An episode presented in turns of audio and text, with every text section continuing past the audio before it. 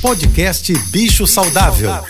Fique agora com dicas e informações para melhorar a vida do seu pet. Com a veterinária Rita Erickson, especialista em comportamento animal.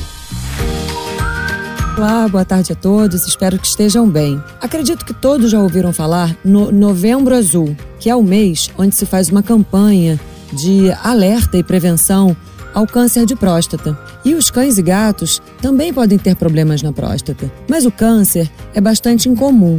Nos gatos, então, é raro mesmo. E o que acontece com muita frequência no dia a dia dos nossos cães e gatos é a castração. E quando nós realizamos a castração de um cão ou de um gato macho, a próstata tende a diminuir bastante e dificilmente apresenta problemas. Quando o animal não é castrado e desenvolve algum problema na próstata, a castração é recomendada para que ela diminua de tamanho. Mas é claro, esse diagnóstico precisa ser feito com cuidado e muita atenção, porque alguns problemas urinários também se confundem com os problemas prostáticos. Você quer saber mais sobre cães e gatos? Me siga no Instagram ritaerickson.veterinária. Um beijo e até amanhã.